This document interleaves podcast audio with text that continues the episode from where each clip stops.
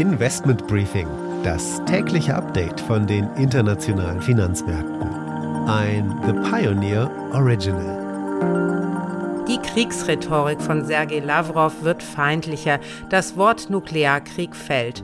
Der Euro ist auf einem 25-Monatstief angekommen gegenüber dem US-Dollar. Gleichzeitig steigt der Dollar auch gegenüber einem weiteren Währungskorb. Der russische Rubel steigt auf ein Zwei-Jahres-Hoch gegenüber dem Euro, denn viele Dinge müssen ja in Rubel bezahlt werden.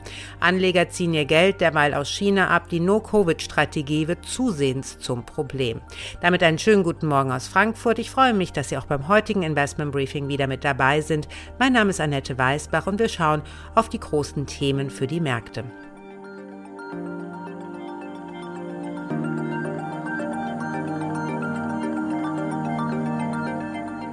Der Blick auf die heutigen Themen. Lavrov warnt vor einem Nuklearkrieg und nennt das Aufrüsten der Ukraine einen Stellvertreterkrieg der NATO.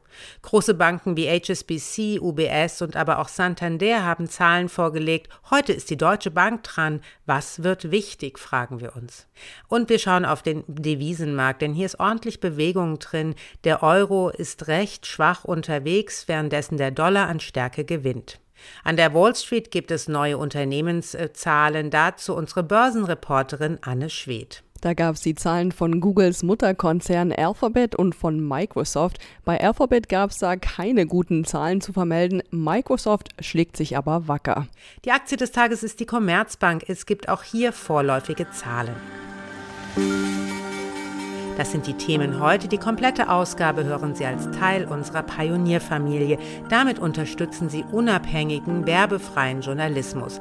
Alle Informationen dazu finden Sie auf unserer Webseite thepioneer.de.